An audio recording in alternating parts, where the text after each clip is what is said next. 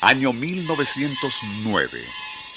Ya ha caído la tarde en la tranquila parroquia de San José y en una de las hermosas casas que se yerguen entre las esquinas de Santa Rosa a Santa Isabel, Margarita Moreno sale hacia el corral en la parte posterior de la vivienda a fin de recoger ropa tendida en el lavandero. Es amplio ese patio trasero con piso de tierra y frondosas matas de guayaba, cambur, mango, naranja y cotoperí. Mientras una fresca brisa que viene del Ávila mece a las ramas cargadas de frutas, Margarita llena las cestas con ropa lavada que irá trasladando hasta el cuarto de plancha. Ya para las siete y media de la noche, comenzaba su último recorrido rumbo a la casa, cuando algo la hizo detenerse. Había escuchado claramente ruido de cascos a su espalda. ¿Cascos? Aquello era muy raro, pues en la casa no tenían bestias de carga. Algo tensa, Margarita reanudó su marcha, pero sin mirar hacia atrás, y casi de inmediato aquel ruido de cascos, que había cesado al ella detenerse, comenzó de nuevo. Apresuró el paso la joven y el sonido de los cascos pareció acelerarse tras ella. Y eso no era todo, sino que pudo escuchar claramente el resoplido característico de una mula.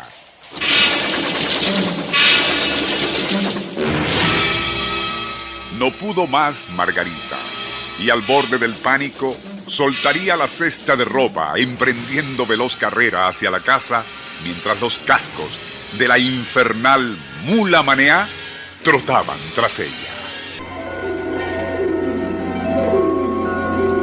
Nuestro insólito universo. Cinco minutos recorriendo nuestro mundo sorprendente.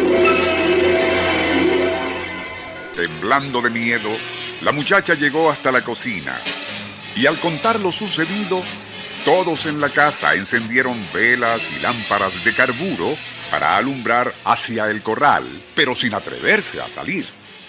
Sabían muy bien que no se trataba del animal de algún arriero, sino la fantasmal mula en la cual cabalgaba de noche el ánima sola. Cuenta la tradición familiar que tiempo después de aquel incidente, peones que hacían un trabajo en ese patio habían desenterrado al pie de una frondosa mata de guanábana un cofre conteniendo joyas y pesos en oro. Ah, los fantasmas de Caracas. Siempre fructífera en eso de muertos y aparecidos.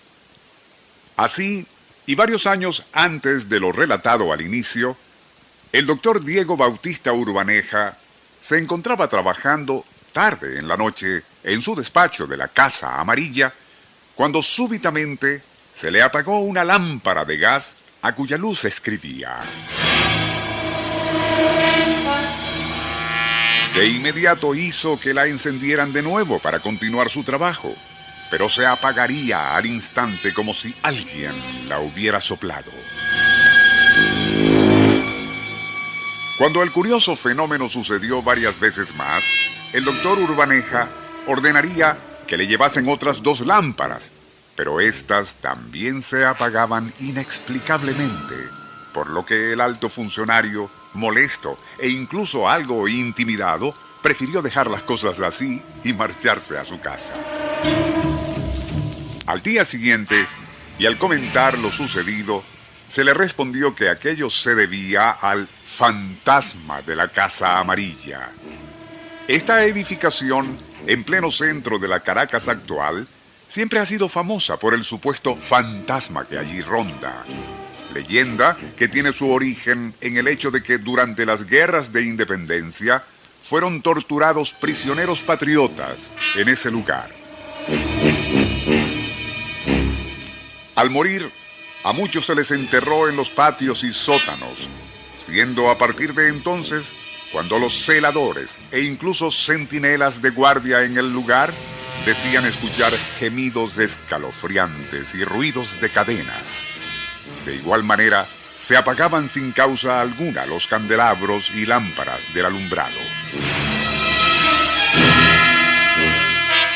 Algo que siguió ocurriendo con el advenimiento de la electricidad e incluso hasta el presente, pues bombillos y luces neón se apagan y hasta han llegado a estallar sin que se sepa cómo o por qué.